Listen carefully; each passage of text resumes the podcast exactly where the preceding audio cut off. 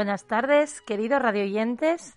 Bienvenidos un miércoles más a nuestro programa Finding Vanguard, que como bien saben, emitimos a las 8 de la tarde en el 106.1 91.5 FM Asturias, donde pueden sintonizarnos en APQ. Y cada miércoles es diferente. Levantamos el telón, lo bajamos, eh, conocemos vidas ajenas, vidas de personas llenas de proyectos, llenas de emprendimientos, de ilusión.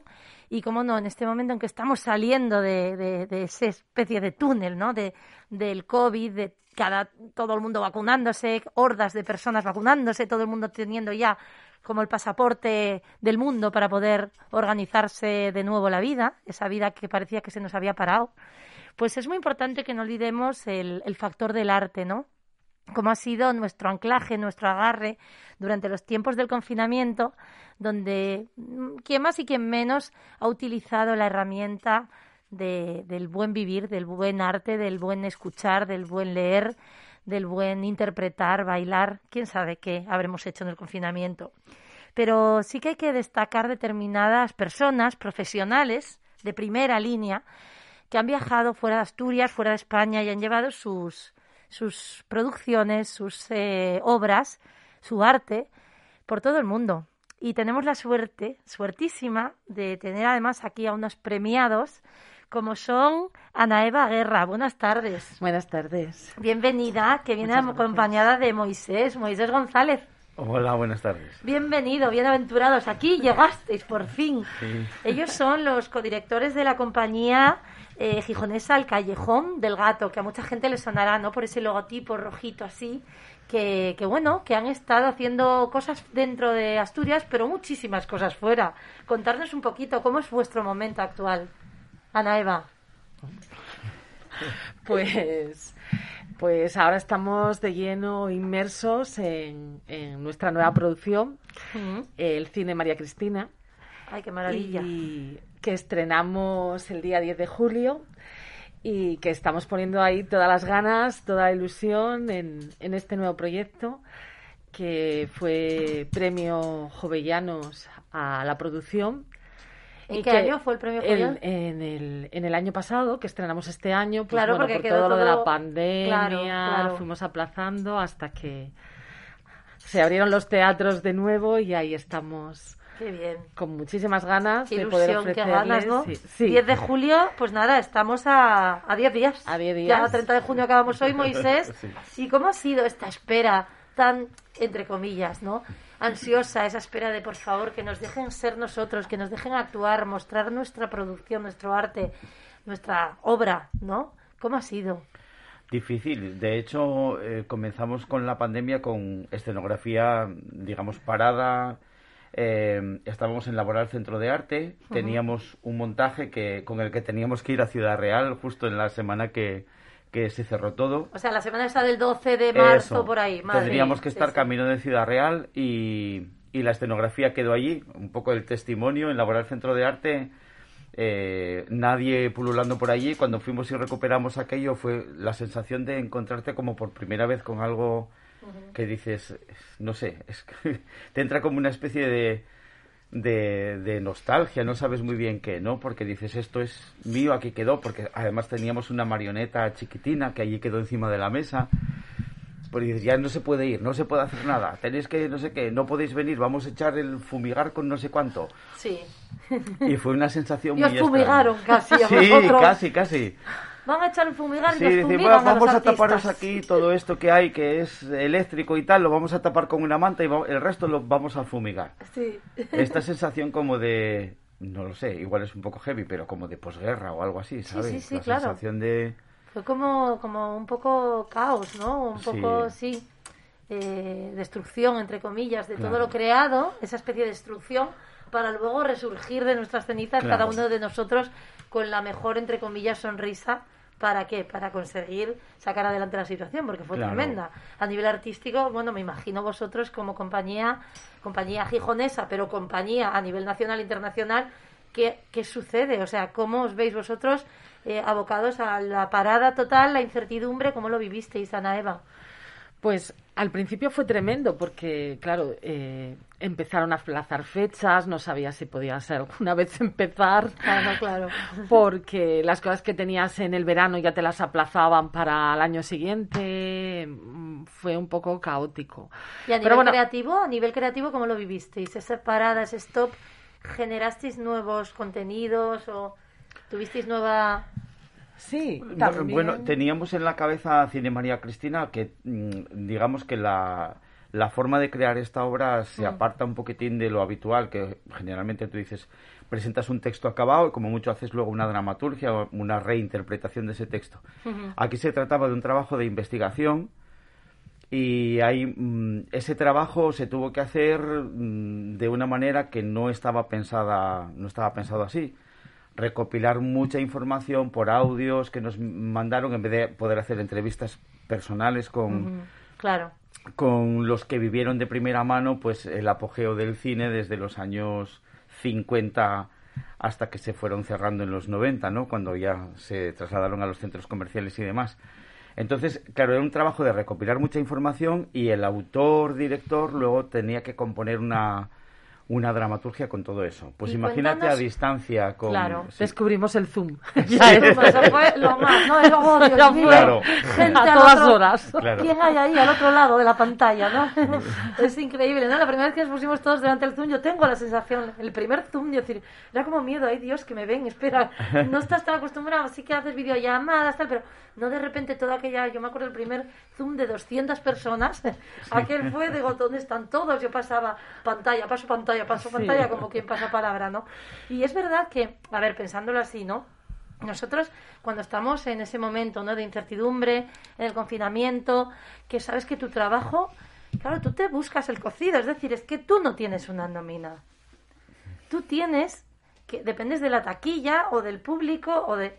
Entonces, ahí se incrementa mucho más, como si dijéramos, eh, el estrés, el estrés eh, personal por qué va a pasar esta incertidumbre. No es pues otra persona que tiene pues a lo mejor pues una nómina o que tiene un ERTE o que es de un sector que sabes que es esencial o no, no, aquí de quien pueda. ¿Cómo vivisteis eso vosotros entre a nivel de conversación, ¿no? De decir, no podemos actuar, no hay nada, no sabemos fechas, nadie te da una fecha porque nadie se pringa a dar una fecha. ¿Cómo fue? Yo lo que más recuerdo es el trabajo asociativo. De repente todos, eh, bueno, estamos en varias asociaciones y entonces fue muchas reuniones, mucho que podemos hacer, mucho cómo podemos involucrarnos con el resto de compañeros, con el trabajo. Eh, porque luego también hubo el eh, los actores que, que, claro, eran los más desprotegidos en todo esto. Claro. Sí, sí, es que ese gremio al final se vio, nos vimos, bueno, igual que los bailarines, etcétera, todos se, ven totalmente afectados porque son realmente los protagonistas en escena de para que tenga lugar la obra, la producción, el ballet, el, la dramaturgia, todo lo que realizáis, ¿no? Y, y, yo también pensaba un poquitín cómo sería, eh, pues, explicar al público, ¿no? Porque María Cristina como tal, el cine, claro, que somos de Gijón nos suena más, pero claro, esto lo oyen gente de todo el mundo, ¿eh? Pues Entonces, ¿cómo podríais introducirles un poco qué es para nosotros, qué, qué, qué arraigo tiene el cine María Cristina en una ciudad como Gijón? Pues ah, eh, precisamente el reto de la función es ese, que, hmm. que lo puedas ver en Cádiz, el origen del, del dire. O en Sudamérica. O en Sudamérica. Entonces ¿eh? tú tienes que, ese nombre se convierte en un símbolo de un espacio que desapareció, y donde tú viviste cosas eh, importantes, donde te sentiste bien o, o sentiste vergüenza o incluso sentiste mucho miedo, sentiste enamoramiento por primera vez o esos espacios existen en cualquier parte del mundo, ¿no? Y aquí tratamos de, de que por la, lo que se dice lo local se convierte en universal a través de que son nombres que existen de verdad objetos de atrezo que pertenecen a esa época, butacas de un cine auténtico y que todo eso te lleve precisamente a, a, poner, como dice el Dire, la parte que te toca a ti como espectador dentro del espectáculo. Qué maravilla, porque al final, bueno, cualquiera, aunque no, todo quien no ha tenido un cine María Cristina en su localidad, es decir, puedes mm, transponerlo o un poco, mm. sí, extrapolarlo a otro cine, a otro local, a otro punto de encuentro social, donde la gente, pues oye, el, que el- pues cuando emitieron, pues cuando echaron por primera vez el cazafantasmas, o, o yo que sé, Sí. Indiana Jones, yo lo vi en el Hernán Cortés, o yo lo vi en el. Robledo, o yo lo vi... ¿Entiendes? Entonces te recuerdas, ¿no? Tiburón, madre, estaba con mi tía, me acuerdo que mi tía estaba allí, nos pusieron las gafas 3D y era el cine, yo qué sé, si era no me acuerdo cuál era, pero seguramente los de nuestra época lo vivimos. Claro. Y se vivía el cine de una manera menos industrial, de una manera más social y, y como si dijéramos, eh, pues no sé, más asequible. Que ¿no? Lo teníamos tan a mano que cuando lo perdimos, que es parte de la reflexión de la obra, Ah. mm, mm, empiezas a notar que eso no está, que no está, que no está. Y cuando pasó tanto tiempo, porque estamos hablando de mediados de los 90, cuando fueron desapareciendo del centro de las ciudades y localidades que, como Claro. bien dices, en cualquier sitio, porque yo que soy de un pueblo de Langreo, un poblado minero, que es la nueva, teníamos el cine María Jesús, que parte de la historia, que luego, bueno, además Ana, precisamente investigamos mucho sobre ello, nos empezamos a dar cuenta que muchos cines en Asturias tienen nombre de mujer, Ah, sí. muchísimos. Y detrás de eso lo que hay es eh, lo que llamamos el emprendimiento femenino, que comenzó en los 40 y 50, que muchas veces o dos hermanas o, o una mujer que se lo dice a su marido hay que hacer esto porque aquí hay mucha gente, hay muchas familias, hay muchos críos. Piensa en el boom de los años 60 del- de, de la natalidad y todo. En el caso de, de mi pueblo fue así, fue un matrimonio que decidieron abrir un cine porque estaban en un poblado minero con en pleno apogeo de los años claro, en esa época, de en los Turón, en el Valle de, Turón, 50. había. Creo que mi suegra me dijo que había siete cines, que es un pueblín, es. que es una carrera. Claro, sí. Dijo, Turón era es que no sabíais siete cines. Entonces, claro, te lo Claro. cuenta la gente de aquella época como, como que aquello era, claro, ¿cómo no? Si es que era eh, la meca de la producción de nuestra industria, de, de nuestra mina, ¿no? De, la- Claro. de todo lo que es tantísimas familias viviendo de la mina. Entonces, allí había mucho dinero, y había mucho cine y mucha vida social. Claro, Eso sí, allí sí. en un pueblo que ahora es un Valle Turón y, y no hay, y había siete. Entonces yo cuando vamos, me, ahora estoy recordando, no sé los nombres, tendré que, voy a preguntar, investigar qué nombres tenían aquellos cines. Claro. A ver si muchos de ellos tenían nombre de mujer también. Sí, en muchos casos es por eso, muchos, sí. muchos, sí. El Consuelo de la Camocha, eh, por ejemplo, hasta el cine Maxi de la Viana es de Maximina, que es la hija del, en este caso era promotor, pero viene de ahí, y el, el de Tineo, que se llama Marvi, me parece, son dos hermanas que convencieron a la familia para abrir un cine. Qué maravilla, ¿no? Qué Sí, cosa. Ese es sí, como el empuje de confiar en mí. Es la primera, esa muestra, como comentabais bien, ¿no? Del emprendimiento femenino, de confiar en mí. Oye, que quiero esto. Y al final la de mujer... ver el futuro, que me parece De- fundamental. Visionarias, de, visionarias. de ver el futuro, es decir, el futuro va por aquí, va por entretener a toda la familia, entretener, poder Dedicarse al ocio cultural, ¿no? Sí. Cultural, Son como pioneras. eh. Sí, al final, bueno, la mujer tiene, claro, hay muchísimas facetas que no nos damos cuenta Sí. de cuánto pintó y, y qué poco se la reconoció, ¿no? También, o sea, Y el María. Cristina es, eh, doña Consuelo Laca es la promotora Sí. en los años 40 de ese cine y le puso el nombre de María Cristina. Unos dicen que es por, por la reina y otros, otros dicen que es nieta. porque su nieta le puso María Cristina. Que seguramente fue por su nieta, porque a su nieta le puso el nombre de la reina. Que le tenía devoción. Pues, pues es maravilloso escuchar esto, este primer avance, ¿no? Este inicio del programa, pues nos ha retrotraído a todos, seguro a quien más y a quien menos, que nos escuche al otro lado de las, de las ondas, a su época del cine, aquel cine de las 15, 25 pesetas. Eh, que, que era que con 25 pesetas ibas al cine. Es que era maravilloso, claro, no veíamos una cosa como, era tan asequible, tan voy al cine, voy al cine, y con los amigos, con las amigas, con los tíos que te llevaban.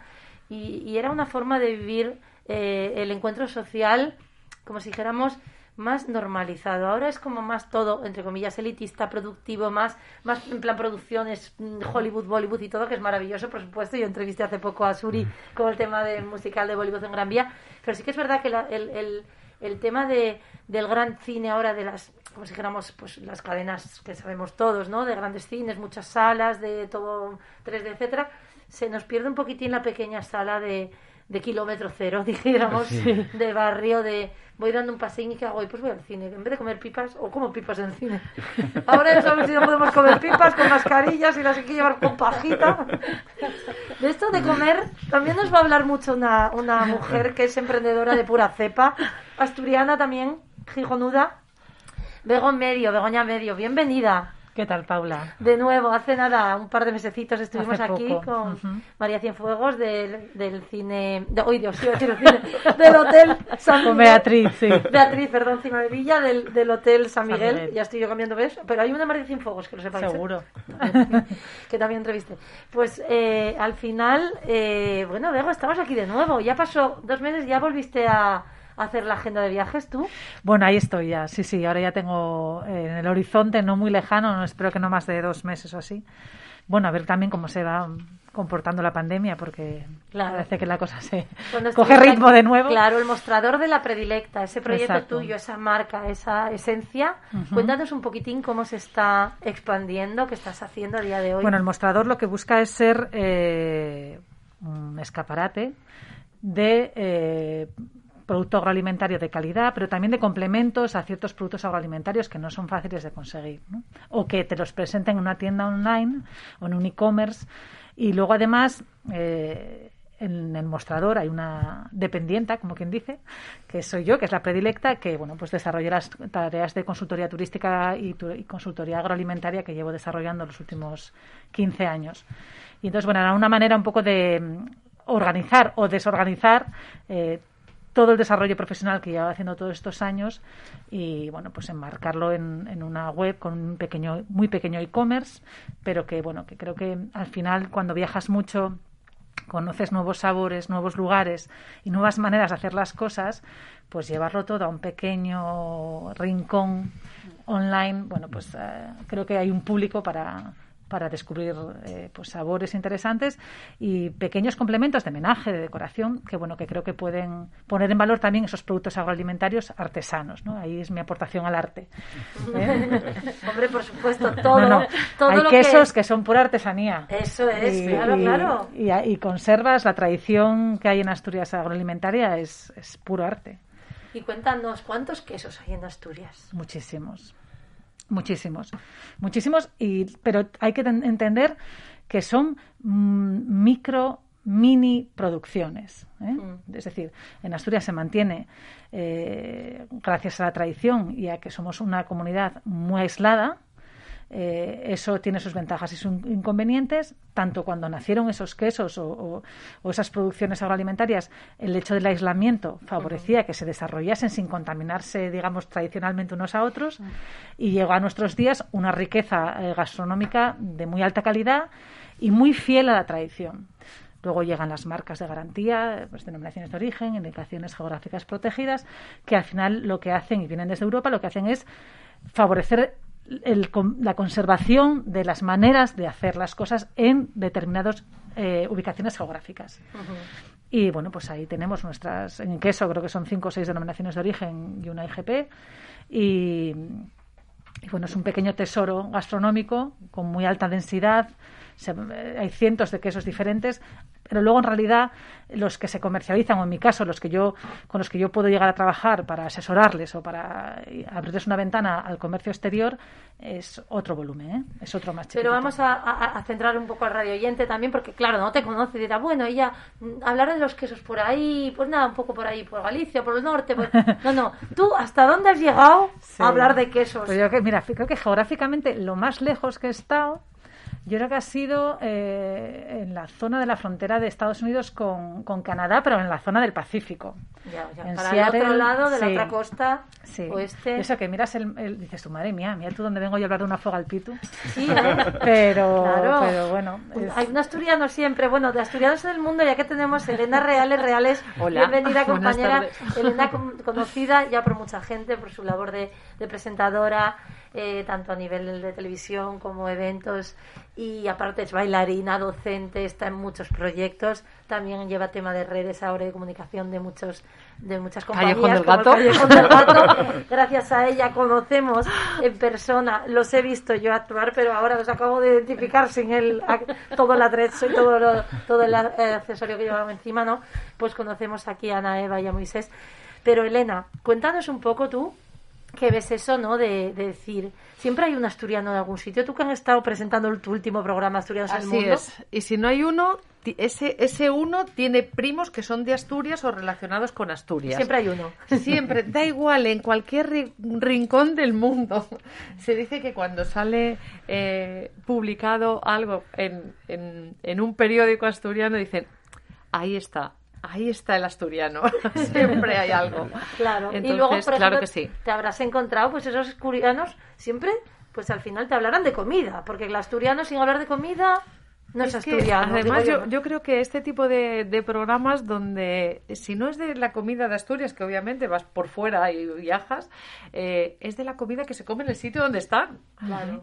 Pero las comparaciones también siempre aparecen. Bueno, este queso está tan rico, pero no es lo mismo que la fuega el pitu. Este queso de... El amor de madre, el amor de tierra. Esta carne que sí, pero en Asturias hay un cordero a la estaca que lo fae no sé quién. Claro, claro, al final Entonces, es bueno, la tierrina tira. Sí, eso Sí. tira. Por muy cerca que se esté de Asturias, porque además hemos viajado ahora en esta última etapa eh, en España por la pandemia, Mm, que afortunadamente que hemos podido viajar, pero por muy cerca que esté, no sé qué pasa, esa morriña, ¿no? Esta sensación, pero si estás solo a 500 kilómetros, pero no, es que la tierra tira. Y es que cómo cambia. Sí, sí, es eso. Es que al final piensas, bueno, es que la gente está fuera, pero puede estar teniendo un desarrollo empresarial, económico, profesional, un crecimiento, ¿sabes? De sus ilusiones. Pero ostras, luego cuando puede, en cuanto puede viene con la familia para aquí, aunque haya estado en Tokio y haga miles de millones de euros, que pues, todos sabemos ejemplos, ¿no? Entonces, esas personas vienen a pasar su mes de vacaciones a Asturias y vienen a gastar en Asturias y a traer a sus amigos de fuera a Asturias. Es que tenéis que ver Asturias porque se podrían ir a las, no sé, a las Maldivas a pasar un verano increíble, tal, pero no, vuelven para acá.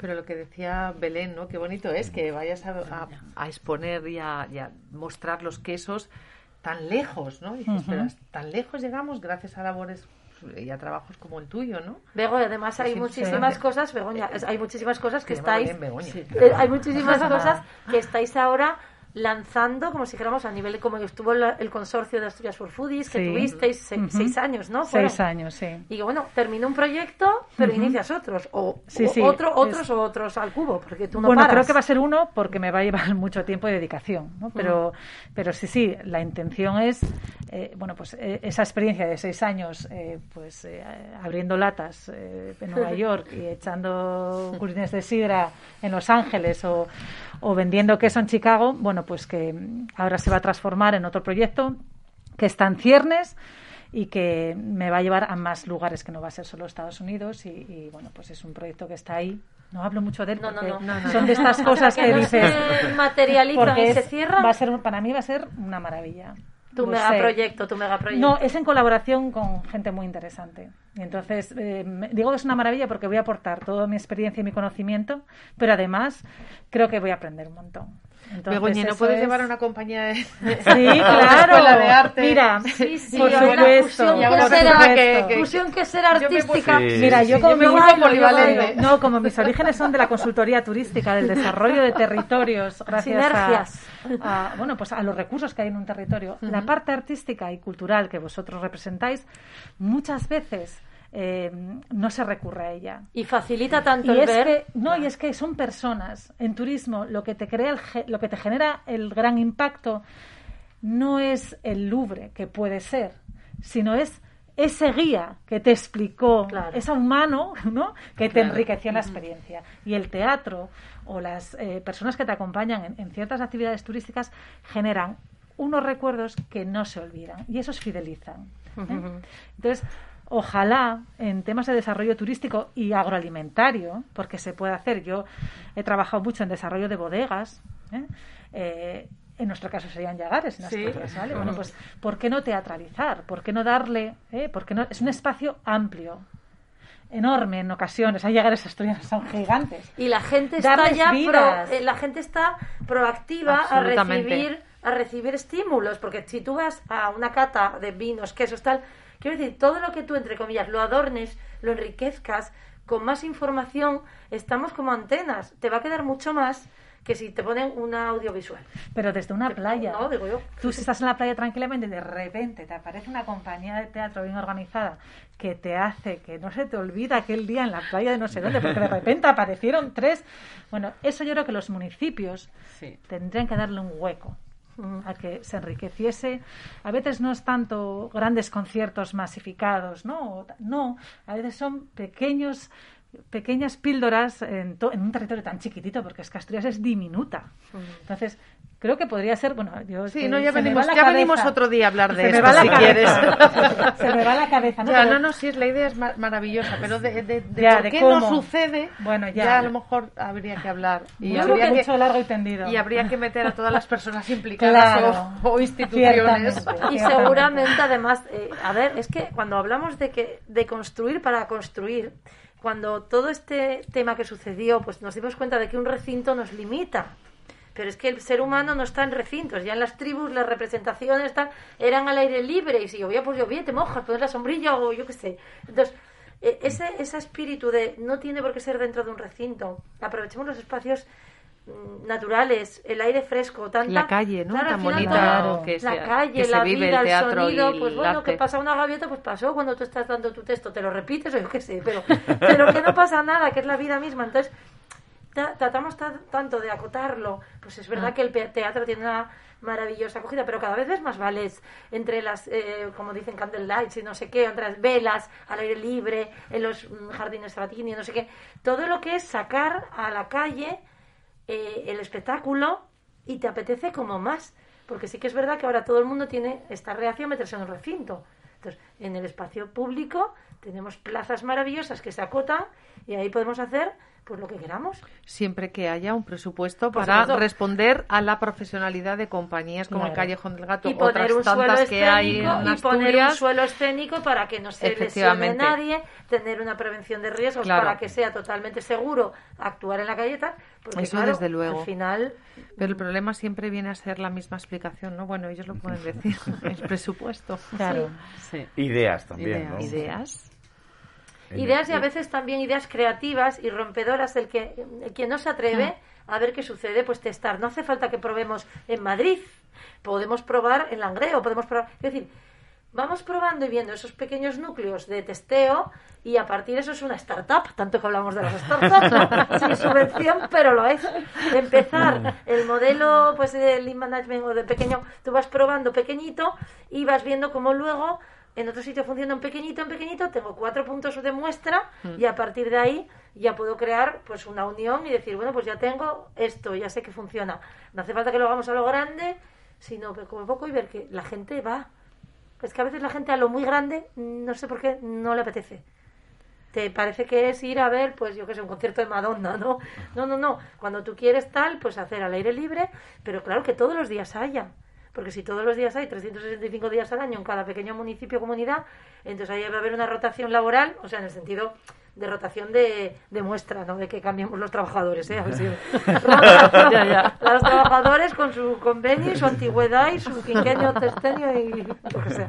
Es verdad, ¿cuántos años lleváis vosotros, la compañía? No, decimos Muchos, ¿no? casi 15 son al final, ¿no? 15 Desde ya. finales Uf. del Mira, del tres 2006. quinquenios, cinco ter- trienios. Sí, sí, sí. Pues son muchos, ¿eh? Sí. Y la proporción de espectáculos que habéis llevado adelante y cuáles de ellos los lleváis como más arraigados, ¿tenéis alguno preferible, o sea, preferido eh, de, de puestas en escena por alguna situación particular, emocional, algo que, que os recuerde?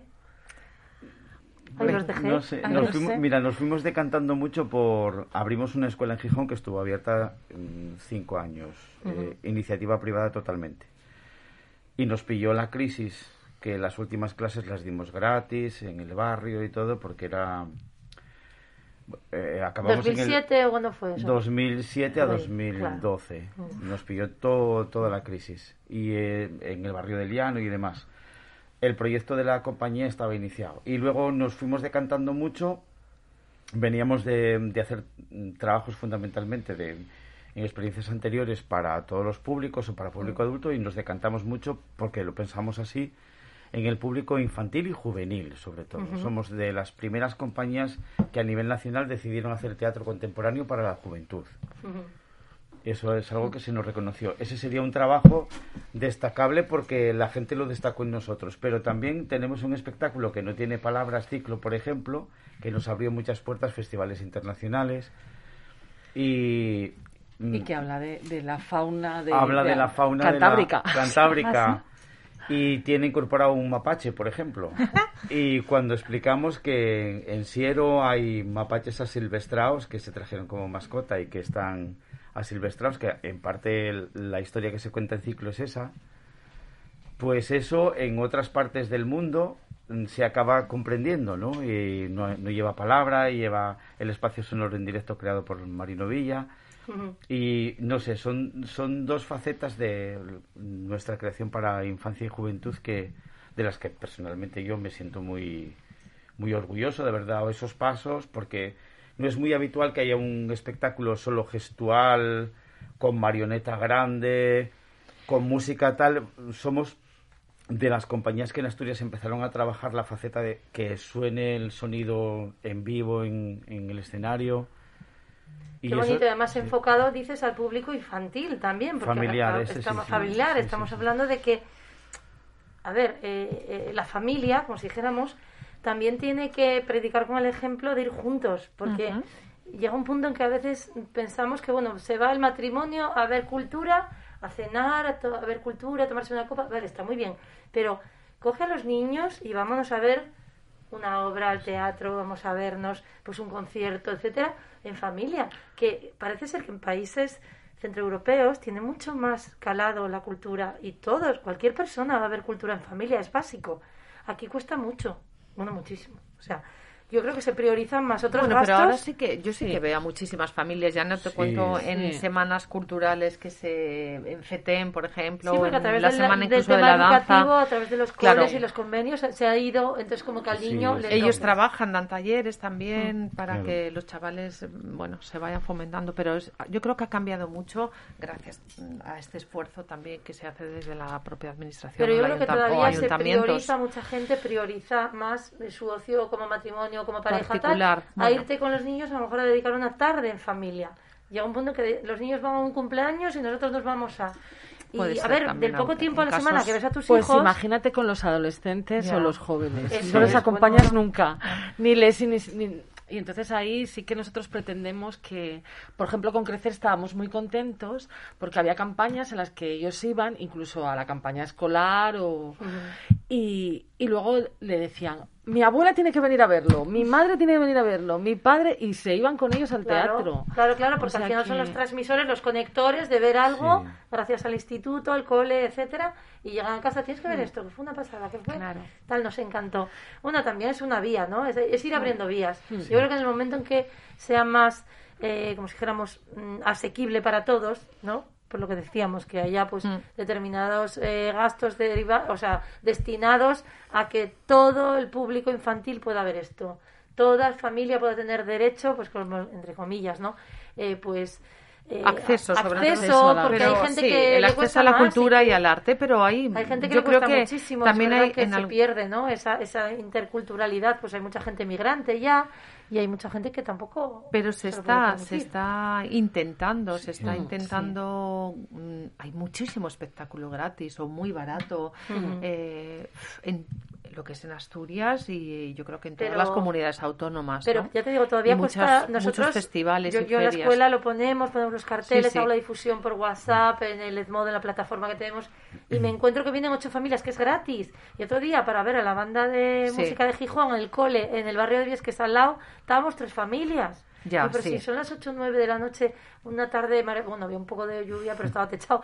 Y te estás viendo, escuchando una banda, claro, la profesora nuestra, Laura, es percusionista allí, y ya habíamos ido a verla en el auditorio del Llano, muy pocas butacas, 30, de 150, 30, era que yo veía mi hijo a un lado, mi hijo al otro, mi marido atrás, digo, bueno, era un poco así, pero disperso, pero lo vimos. Entonces dices tú, bueno, pues hay que intentar hacer, ¿no? Y, y, y enviar pues la propuesta a las familias. Oye, mira, hacer, ¿no tenéis planes este fin de mirar esto, ver esto? Porque si tu hijo viene a música, o viene a danza, o viene a teatro, o viene a canto, entiendo que cuanto más se, se como si se rodee por proximidad al entorno profesional que lo refleja, que lo representa, como el top ten de lo que puedes hacer con ese instrumento, con esa, yo qué sé, esa Mm. eh, actividad que vienes a practicar con nosotras, con Totalmente. nosotros, pues más vas a estar cercano a que su hijo- tu hijo vea una vía profesional y una salida que, por supuesto, aquí estamos hablando de gente que vive de eso.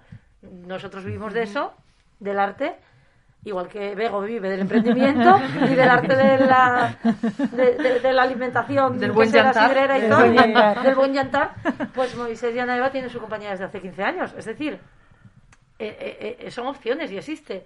No todo el mundo llega, pero los que llegan disfrutan viviendo de ello. Y si una cosa sale más, como comentasteis, ¿no? Época de crisis, hay que cerrar incluso haciendo, pues menudo aprendizaje de ahí que sacasteis. Sí. Sí. Porque la que habréis aguantado, en el sentido, cuando te miras, dices, qué resiliencia, ¿no? Empresarial, resiliencia artística. A veces demasiada, ¿no? Claro, claro, claro. Porque pero- la pregunta es, ¿cuántas veces queríais haber tirado la toalla? ¿Durante este último año o en general? No, en general. En este último año me imagino que unas ahí- cuantas. en general. ¿eh? En general, mira, en general así, cada vez que te piden un papel que sabes que lo tienen, por ejemplo, en la administración, Sí, ¿no? Y lo que dices, espera, administrativo". ahora tú me lo acabas de pedir y entonces yo te tengo que presentar un papel que dice que ya lo tienes y a la vez volver a presentártelo. Y digo, y en esta mañana yo podría haber estado haciendo esto, pero podría haber estado haciendo, haciendo otra cosa. Pero bueno, eso es el, digamos, esa parte administrativa en una, en una estructura que, pues es así, son, somos estructuras, pero como ocurre en toda Europa, ¿eh? no pasa solo aquí. La cuestión es cuánto apoyo tienes para, para tener la estructura así y para ir por proyectos, como pasa en Europa también. Cuando Mm. hablabais antes de Claro. cómo llegamos al público y como todo, Europa lo tiene muy claro, siempre lo dijeron. Nosotros tenemos que competir con Estados Unidos, con China y demás, en cultura también, y tenemos que crear cultura europea. Y la cultura europea la generan un grupo de dos o tres personas que tienen una idea, que la sacan adelante, y a lo mejor uno está en Finlandia y el otro está en Cudillero, porque ahora va a ser así, y desde hace mucho tiempo es así. Uno hace la música y el otro hace el audiovisual, ¿no? Entonces, ¿qué es lo que pasa? Europa tiene muy claro que eso es así, que los grupos de creación son muy pequeños, que no hay una macroindustria en general, y los que se tienen que dar cuenta son las eh, administraciones locales y administraciones autonómicas de todo eso. Claro. Porque el valor añadido Es una que, visión claro, global, como si dijéramos integral de, de Claro. todo, con una línea, una línea de, de crecimiento, por ejemplo, quiero decirte, porque tiene que haber un crecimiento, porque es un, eh, al final es como una gran empresa, quiero decir, es la que agrupa, agrupa todas las pequeñas compañías, empresas, etcétera. Entonces, tiene que haber una línea para que todos crezcan, porque si no, Pero la cuestión es que, por ejemplo, cuando tratas de explicar eso en un sitio pequeño como Asturias, parece que tú eh, eres así porque no puede ser de otra manera. Y es que les tienes que decir, pero es que en Finlandia son así también. Son dos personas, tres a lo sumo, que tienen una idea, van por proyecto, quieren sacar el proyecto adelante. Y a lo mejor dicen, pues me voy a asociar con alguien de Italia para tal. Tú tienes que apoyarme para que yo pueda asociarme con el de Italia. Coproducciones también. Coproducir, claro. Financiar. financiar, eh, saber que tiene valor añadido porque sirve para Asturias y sirve para, para Bolonia y sirve a lo mejor para Helsinki. Saberlo. Porque hay y- que entender que Europa Claro, es, es, es, digamos, el espacio, el escenario. eh, claro. Que aquí nos empeñamos en ser muy localistas, en Claro. cabezas muy pequeñitas, pero en realidad Nosotros nuestro, el- claro. perdona, nuestro, también la- en mi trabajo, eh, si yo soy capaz de marcharme a vender a Estados Unidos, que son 50 Españas, ¿cómo no va a ser alguien capaz de colaborar en un territorio tan afable y tan cercano como es Europa? Claro. Eso debería de ser mm, el día a día. Claro. Que colaborásemos entre europeos, olvidando barreras, olvidando idiomas, olvidando todo, sino creando. Sí, sí, sí. Sí, al final lo que hablábamos, ¿no? Un poco es esa cultura de que uno está en Finlandia, otro está en su- el sur de España y están trabajando en común. Incluso, aunque el idioma sea una, una traba, ni lo es, porque hay muchas veces que te puedes entender. O sea, Claro. no pasa nada. Eh, tú puedes conseguir llegar a sacar adelante una idea teniendo personas que la vean porque tienen que verla como tú, que resuenen y que se emocionen y digan, venga, vamos adelante a tirar con esto. Al final es la impulso y la ilusión. Pero yo creo que a veces eh, nos cargamos la propia ilusión con las trabas de, de lo que el entorno nos dice, ¿no? Claro. Los No, papeleos a Los veces papeleos también. son Sí. agobiantes en cualquier ámbito. O sea, realmente, yo cuando hablamos de todo este tema de subvenciones, que nosotros nunca hemos conseguido ninguna, la verdad, pero dices tú, es que es agobiante, porque siempre es esa demora de que falta algo Mm. y esa experiencia sin vivir cuando, que no te permite disfrutar entre comillas las mieles del éxito de la verdadera creación artística que estás poniendo al, al, al- al- al público delante. Entonces claro jamás siendo un poco entre comillas no también eh, pues administrativo eh, lo que decía el otro día este Carlos Dávila no soy esto más esto más esto yo quiero ser actor. Yo quiero ser actor. No quiero ser más esto más esto más esto porque al final tienes que hacer de para todo. Sí, sí, sí. Te- para te- te hace- autofinanciarte también y, y es que a veces el proyecto no, no, no depende de esa empresa que es una compañía teatral en este caso o otra o una compañía o tu compañía o, o tu, o tu empresa no es que cómo ese sueño lo haces realidad si no tienes dinero Claro, claro, es que tiene que haber un mínimo y no nadie tiene un colchón. ¿Quién va a tener ahora ya un colchón? Eso ¿Dónde es. No, está a veces te piden además respaldos. A nivel Claro. europeo te piden el respaldo, pues de.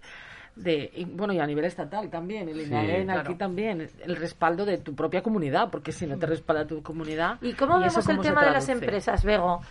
¿Cómo las empresas, tú que eres bastante visionaria también en esto, cómo las empresas, eh, el apoyo a la cultura, cómo se podría de alguna manera eh, hacer más, como si dijéramos, necesaria esa colaboración? Porque, claro, eh, al final lo que hablamos, si hay una empresa que quiere tener pues eh, una puesta en escena especial, tanto para sus empleados tal, pues sí que es verdad que recurre a, bueno, pues quiero que un grupo de teatro mm, quiero hacer un fin de año, una actuación o algo que quieran hacer en su empresa, llevar a algo muy especial que va a tener un alto coste, pero claro, van a pagar a, a profesionales del sector por preparar una obra, por una por algo a medida, como si te preparan una canción a medida o te componen la sinfonía de tu empresa. ¿Por qué las empresas no tienen una sinfonía? ¿Por qué las empresas no tienen su propio grupo? Ahí hablamos de grupos, grupo de teatro, grupo de no sé qué, para ellos pequeños, porque eso daría lugar a que esos pequeños grupos apreciaran más ir a formarse o ir a tener talleres con los grandes grupos, porque en el momento en que empezamos a hacer más, como si dijéramos, asequible el arte en la propia empresa, Como el que tiene pues un grupo de rock en la empresa, o de fútbol un equipo de fútbol que eso en las eso empresas sí que se da Sí, sí, Sí, ¿ves? ¿no? Eso. sí, sí. Pero no van a tener Sí, un grupo de bailarines o un grupo de, de, de profesionales de la escena de actores, Mm. actrices. Eso no, no es que yo pertenezca a esta empresa con un orgullo y si graban algo soy yo. ¿Sabes? O sea, yo con mi empresa mato. Y vas tú como tú, pero bueno, es que me están pagando porque es que yo soy marca. Yo creo marca. Entonces, Mm. crear marca gracias a la publicidad está muy bien entendido, pero a los protagonistas, que son los actores y actrices, pues la empresa debería de pensar más en ese ámbito, ¿no? Yo creo que ahí depende fundamentalmente del líder de la empresa y de la sensibilización, de la sensibilidad que esa persona tenga. Cuando tú hay un líder en una empresa que es sensible al arte, se nota en todo. En todo, desde su logo, su marca, su manera de relacionarse, las actividades que hagan de outdoor training, todo eso, pues igual en vez de ir a un paintball, ¿no? Claro. que también está bien. Pero pues mancha. Igual, pero igual, igual, pues organiza un concurso cultural o literario en la empresa. Claro. Y, y yo creo que también es una manera de, de lo que mamaste. Es decir, Sí, sí. si tú eres sensible al arte, inevitablemente el arte forma parte de tu vida, seas CEO, mando intermedio o eh, Pues ahí está la que base está en la educativa, de lo que hablamos, la base educativa de la sensibilidad que tiene que tener para el arte. Pues imagínate, yo digo, un cirujano. Un cirujano no tiene que tener sensibilidad artística. Pues sí, al final está operando y el sentido de la estética le tiene que tener muy arraigado. Pues tendrá que haber Bueno, bueno, yo me imagino que ahí el, el- el- el centrar y la atención plena tiene que estar a lo que está. Bueno, pero quiero decir pero que, bueno, puede pero tener sí que es verdad cierto, que tener cierto esa- estilo, ese ¿no? Matiz artístico, ese gusto por tal, que la cicatriz sea más bonita. no sé si la cicatriz, pero realmente Sí, sí. El, el gusto por, o sea, sentir arte, o sea, sen- no sé, es que a lo mejor yo no sé, Bueno, claro, es que tienen yo arte. nunca he entrevistado a un Hay gente que no sabe claro, la habilidad, eso es, ar- eso es mm, cierta manera de. es de que el ser arte es creatividad. Yo el arte lo veo creativo, o sea, no veo la palabra arte sin creatividad, porque es tan efímero y tan sumamente subjetivo que entonces, cuanto más nos entrenemos en el hábito de ver sin juicios, sin, con, con un criterio desde distintos ángulos, eh, poder sentir, pues eso, estímulos variados, como decíamos, ¿no? Pues tanto los olores, los sabores, como eh, los movimientos, como es esa especie de sinestesia que podríamos aplicar a nuestro cerebro. En el momento que cambiemos esa forma cerebral de pensar, no seamos tan autómatas con las carreras que estudiamos, con la especialidad que cogemos. Mm. Es que Vernos más integrales poca- nos vamos a dejar mi pequeña experiencia en, en empresa privada, que no sea la mía propia, hay muy poco empuje a ser disruptivo. Bueno, Y eso eh, genera comodidad en un cierto tipo de personas, ¿no? Yo como observadora, ¿eh? Eh, y cuando estás cómodo no buscas, no, no investigas, no rompes eh, tus propios esquemas mentales. pero el actor, el teatro es incómodo, es disruptivo, Claro, porque realmente pero- el pero propio actor está las saliendo empresas- de su rol, ¿no? Las empresas, por lo menos las que yo conozco, y, y- y un poco el prototipo español, eh, que seguro que hay empresas que rompen con todo esto que voy a decir ahora, tienden un poco a hacer un poco gris al, al empleado. Y luego, fuera de su ámbito profesional, sí que puede ser que esa persona sea multicolor. Eh, Con eso me quiero referir que le encanta el arte porque tiene hobbies, porque forma parte, no de una compañía, pero igual tiene una, una actividad Sí, artística muy acentuada. pertenece a un grupo Pero de teatro. Creo que tiene que haber un ecosistema empresarial que sí permita, bueno, pues ese sé tú mismo y, y- y- y- y ven a mi empresa a traerme lo mejor y con lo que más brilles, ¿no? Y yo creo que lamentablemente eso lo conseguimos los que somos pequeños empresarios, autónomos o freelance, porque desarrollas tu actividad aportando todos tus colores, ¿no? A tu manera de trabajar y ahí está el punto que te hace diferente a cualquier otro profesional. Sin embargo, en el otro formato de empresa, para mi punto de vista, eh, se marchita un poco. No sé, es mi, mi observación. Yo lo relaciono mucho con la educación. Pues Las empresas, al fin y al cabo, son un reflejo de cómo nos hemos, cómo hemos crecido y cómo llegamos a ser adultos que rinden, ¿no? Y nosotros, por ejemplo, tenemos mucha experiencia en, en colegios, aparte de las clases que dábamos en- y que damos como academia itinerante y demás. Y en los coles, depende cómo entre el teatro, eh, dinamiza de otra manera al, al grupo que va y dinamiza a las clases. Eh, aunque los alumnos no acudan, luego están pendientes de cuándo es la función y luego comentan mucho la función, la que ven. De, una de las cosas que hicimos fue hacer un cuento de Tolstoy con, con alumnos de, de quinto y sexto, me parece. Y el profesorado estaba como de, ¿qué es esto? Como de repente un descoloque total, pero los compañeros lo mismo. Y además estaba hecho en clave contemporánea, salían como con unas cajas de cartón, como que eran como empleados de una fábrica y entraban con las cajas y venían. Luego una de las... Arriesgado, ¿eh? Sí, sí, sí. Y el- el el- los primeros descolocados, digamos que es el claustro mismo que dice de repente, sí, estáis preparando esto, pero de repente no pensábamos que iban a ser capaces de hacer algo así. Entonces, la- la- esa primera ruptura Esa experiencia que, subi- que es tuvimos precisamente es maravillosa. porque la artesanía teatral permite que te muestres desde alguien que no eres tú, tus compañeros te ven de otra manera también, hay Claro. un empoderamiento, Sí. hay un trabajo en común que genera, eh, digamos, en otro tiempo, genera otro espacio. Y eso cuando se vive en la escuela es muy importante porque es muy importante estar dentro, estar fuera. Y el teatro nosotros muchas veces lo decimos, podéis estar aquí aunque no queráis actuar en el grupo, porque podéis diseñar el vestuario. Claro, hay eh, muchas- claro. muchos roles. si ¿no? os Muchas gusta escribir, escribís, profesiones. Claro. ayudáis a escribir esta escena. Si os gusta la música, componéis la Si os música. gusta maquillar, ser maquilladores. Claro. claro. Y eso en un cole es interesantísimo porque mucha gente se encuentra eh, encuentra como vocación incluso. De hecho, nosotros tenemos un, ca- un caso que es el, el- el paradigma mayor que Leticia Sánchez Ruiz, que acabamos eh, pidiéndole que nos escribiese dos monólogos para, para el espectáculo en esa casa pasan cosas, había sido alumna nuestra en los 90. Increíble. Eh, fantástico. había sido alumna nuestra, luego supimos que era novelista y dijimos, contactamos contigo para tal. Y en esa, y en esa vía, pues eh, se cierra un poco el, el ciclo también, ¿no? Claro, Eh, es que al final yo también pienso que, que cuando pensamos en el mundo de la actuación, el teatro, eh, eh, al final es como poner un reto en el que todos a una vamos a sacar adelante algo, un trabajo, un proyecto, un- lo que decíamos, ¿no? Entonces, eh, los chicos y las chicas muchas veces necesitan tener claro el foco. ¿Qué vamos a hacer esto? Y a partir de ahí aportar ellos. Pues a mí me encantaría ser el que se ocupe de grabar. A mí me encantaría ser el que redacte, el bueno, el guionista.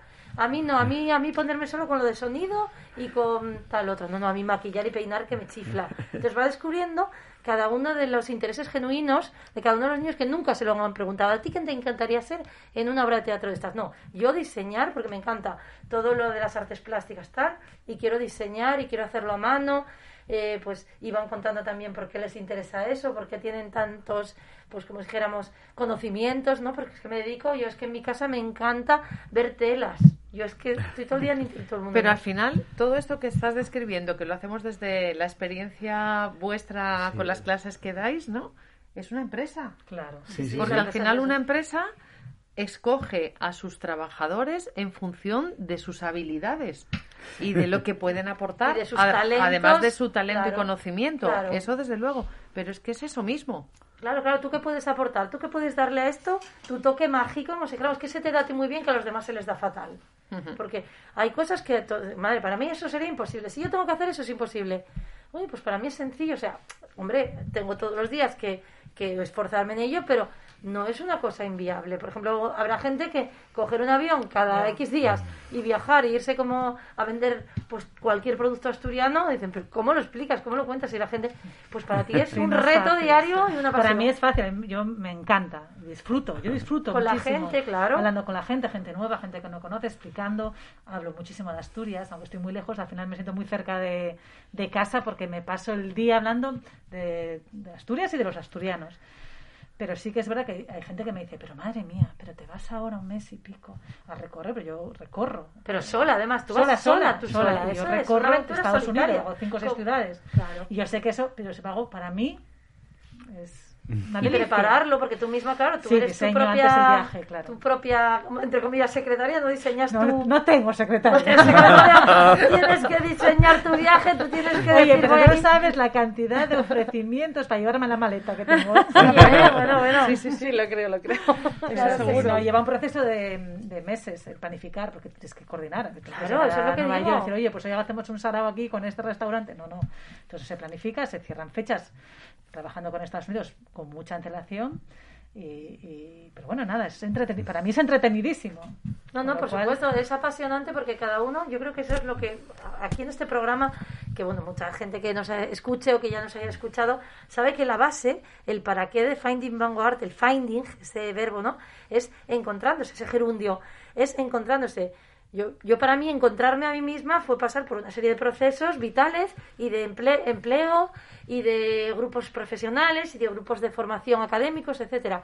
Yo me he ido encontrando y a veces no nos eh, la propia vida no nos permite encontrarnos porque nos marcan las pautas pues con todo el amor del mundo nuestra familia nuestro entorno quieren que seamos eso proyectate ahí cómo te vas a proyectar ahí si tú eres el que me estás poniendo el vídeo yo quiero proyectar lo mío Claro. entonces cuando no nos permiten proyectarnos visualizarnos y utilizar nuestra mente la propia no el mapa del otro que el, mapa no es el territorio dice la PNL no nuestro es. propio mapa, nuestra propia forma de ver nuestro futuro, visualizar y empezar a crearnos, nunca seremos creadores de nuestra vida y nuestro camino, porque la vida está llena de imprevistos, ¿no? Como vimos ahora con el COVID, y si cada uno tiene claro hacia dónde va a ir, realmente no te tiene que preocupar el miedo ajeno ni el exceso de amor, que es miedo malentendido a veces, de que no te permiten hacer quien quieres ser.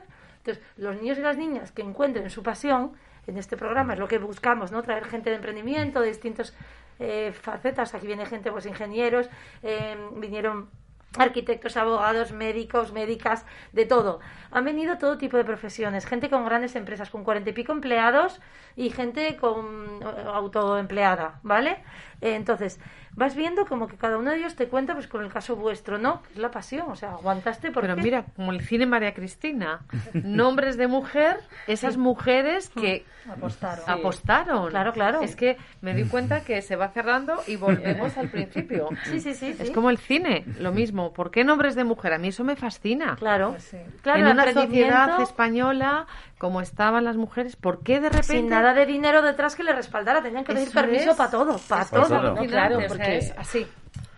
Antes no podías llevar ni una cuenta corriente. Claro, el Tenías matriarcado que al final, pedirle a tu marido que firmara. Eso es. Si entendiéramos el matriarcado como eh, que la Exacto. mujer en muchas facetas toma decisiones y lleva la, la cartera y el no sé qué, no sé cuánto, pues a lo mejor nos estamos perdiendo en que pensamos que se le dio un papel preferente al hombre solo por ser hombre y la mujer en sí estaba tirando de muchos carros. Y al final En la el pequeño, en- la crisis ahora cuando vinimos, tanto la crisis que comentasteis antes como ahora con el confinamiento, muchas grandes empresas, eh, empleos prescindieron de señores y es la mujer con su pequeña tienda de costura o su pequeña, mm, entre comillas, pues facturación, la que está aguantando.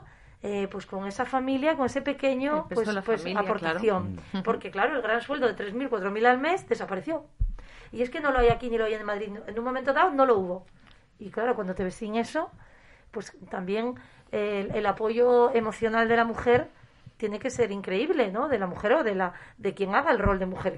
En este caso, porque puede ser un hombre o una mujer que tenga el rol. A veces es la mujer que tiene un gran negocio y gran sueldo y el hombre se quedó en casa o es, el hombre tiene el trabajo más en casa y es el que tiene que dar apoyo a esa persona que se queda sin trabajo y no se encuentra. Pues yo creo que el encontrarse en la vida es eso.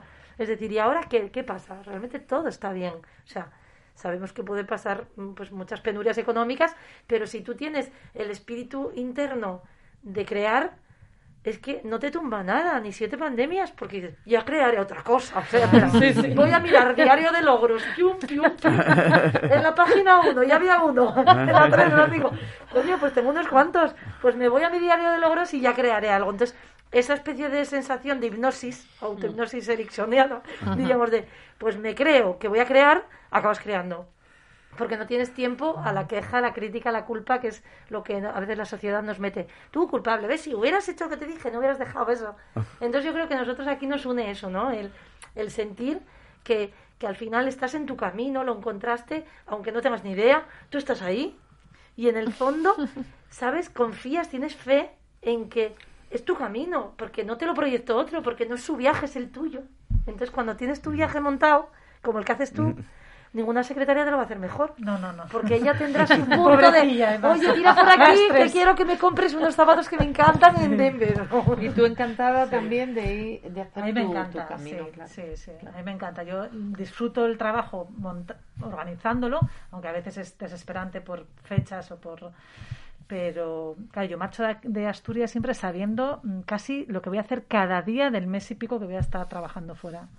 Y, hombre, parece un poco eh, estresante, pero es una ilusión porque cada cuatro o cinco días o cada diez días cambio de ciudad. Estás programando, Ah, qué claro. bien, porque ya va a venir aquello, ya me va a tocar esto otro que habíamos hablado con no sé quién. Bueno, no. Es una, te lo es guisas una y tú manera, te lo comes. También es verdad que es una manera muy personal de trabajar la promoción de producto agroalimentario. ¿eh? Claro, claro. Es decir, no me encuentra mucha gente haciéndolo así. Las cosas como son. Normalmente van con una empresa grande Bueno, es detrás. la que te y vale más. a ti, es la que claro, es la que a mí me funcionó. la Exacto. vida. Y a las empresas les aporto valor. Pues me acordé mucho de ti, Paula, este fin de semana porque conocí a un súper mega ingeniero, ¿eh? de, bueno, creo que tenía empresa. un nivelazo Mm. y lo conocí en una bicicleta y entonces me dijo una amiga, mira, ves a este, dejó todo y se vino a un pueblín pequeñín, pequeñín y solo hace navajas. Digo, Qué a bien. mí estas cosas me da la vuelta, me gira la cabeza, digo, qué instante creativo y de, mm, de, de, ar- de arraigo, de- de- de Determinación y coraje, ¿no? Porque y de dejar esa vida fabulosa que tú dices, te dicen, ay, eso es lo que yo quiero para ti, tu familia, la sociedad, no sé qué, no sé cuántos, pues él se lo Encontró pasa otro. a otro lado y dice, quiero hacer navajas y es especialista en cuchillería. Me encanta. Y me acordé mucho de Pues me interesa, para, me interesa para el mostrador. ¿eh? Mira la, mira la ingeniera que es bailarina. La ingeniera que es Claro. bailarina, o sea que bueno. claro. No, pero ¿Eh? yo creo que la O sea, ingeniería que me la ingeniándomela. Me No, ingenié. va a ser Nos eso, las entonces- ingeniamos. Pero bueno, al final es el ejemplo, ¿no? Lo ¿Quién- decimos muchas veces. ¿Tú también? Ingeniero técnico. ¿También, Moisés? Ah, yo no lo sabía. Anda, Moisés, ¿ves? Ay, ve- pero si es que somos muchos, como los asturianos, los técnicos de la industria asturiana, industriales, ingeniero técnico industrial. Ya ves tú. Pues, Pues todo no sabía, eso no sabía. está en la industria. Es que Asturias era industria, era mina. Entonces, claro, de ahí, pues luego están nuestros intereses verdaderos.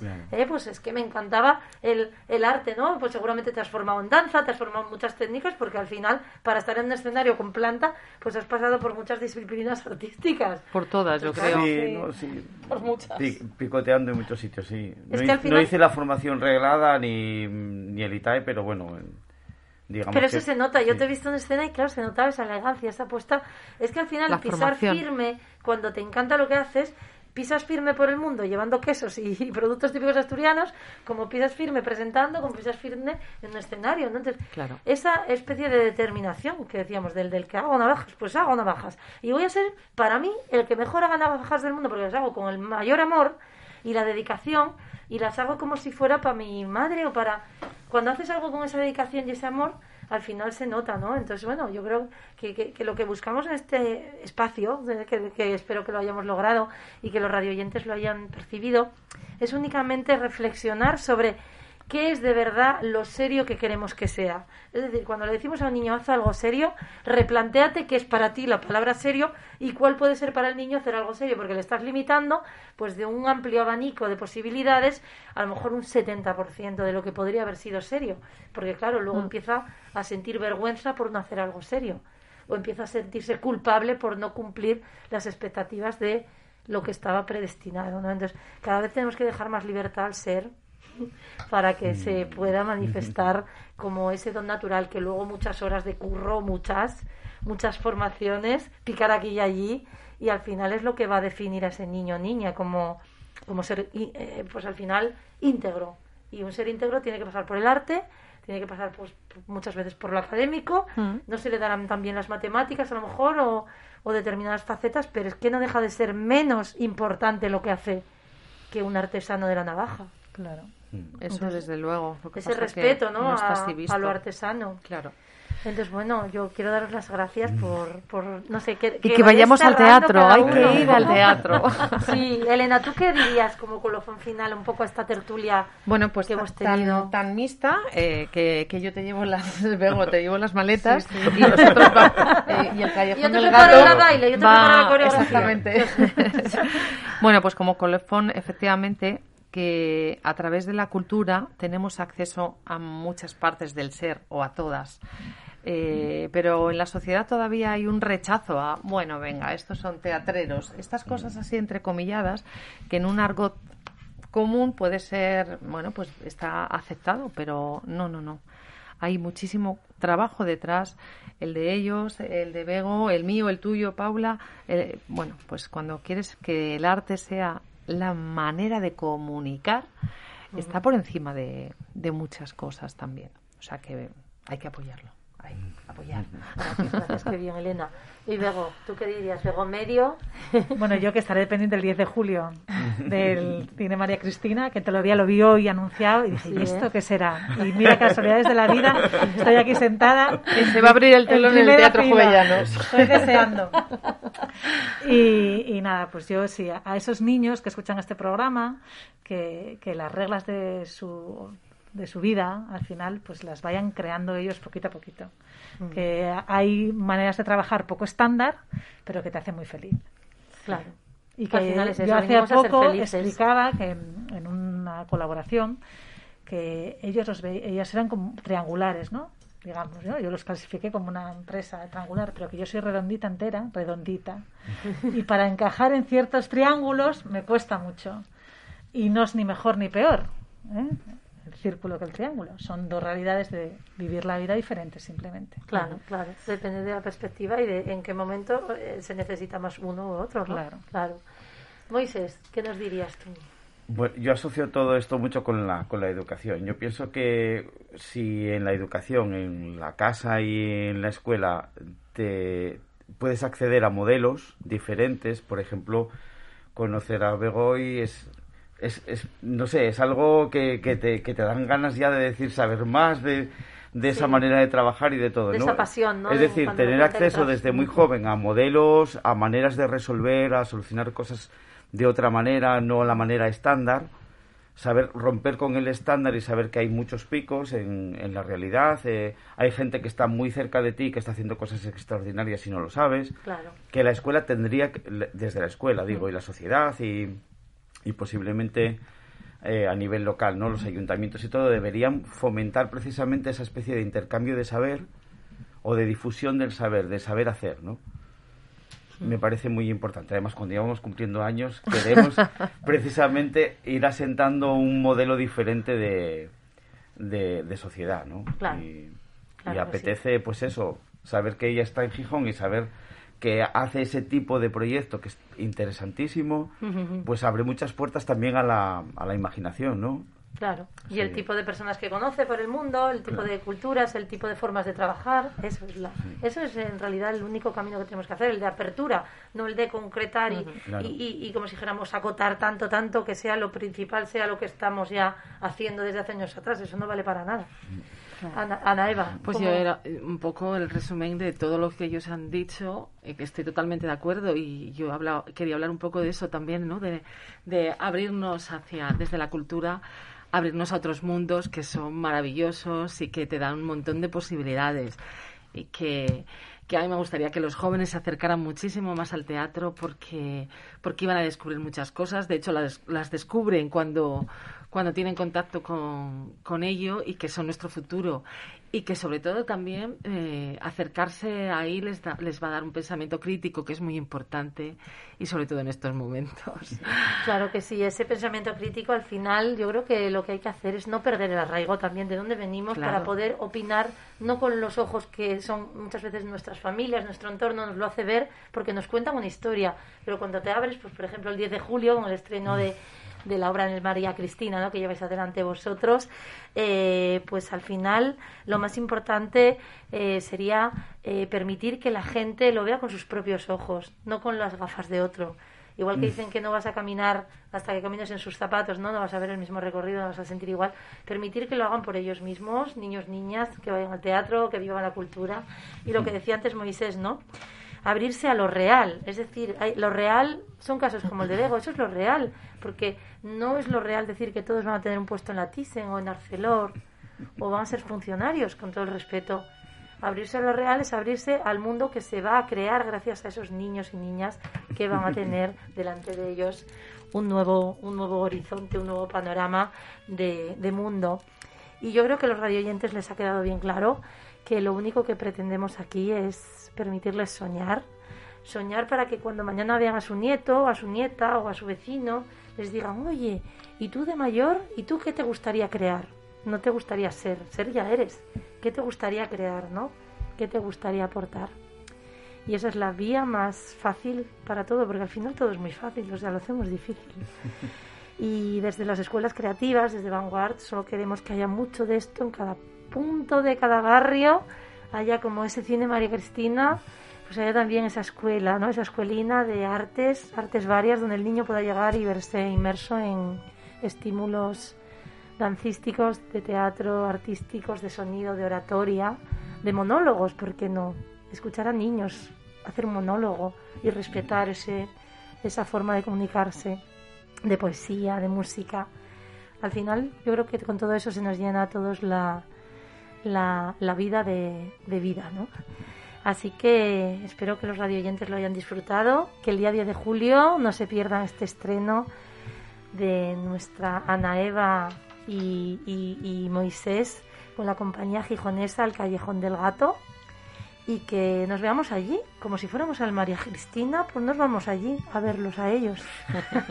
Yo creo que no hay más. Yo creo que con vernos allí ya Y está. con el elenco que está también, y el director, ¿no? El Troncoso, que director, también. Jo- José Troncoso, ¿no? Que está en Madrid, no ha podido hoy estar en esta llamada telefónica, pero seguramente que conseguiremos antes del 10 de julio contactar con él Seguro. y nos contará pues cómo va avanzando todo, como, como buen como buen buque, ¿no? Es esta marea del teatro y cómo vamos llegando y elevando, elevando, izando anclas y abriendo velas y navegando todos.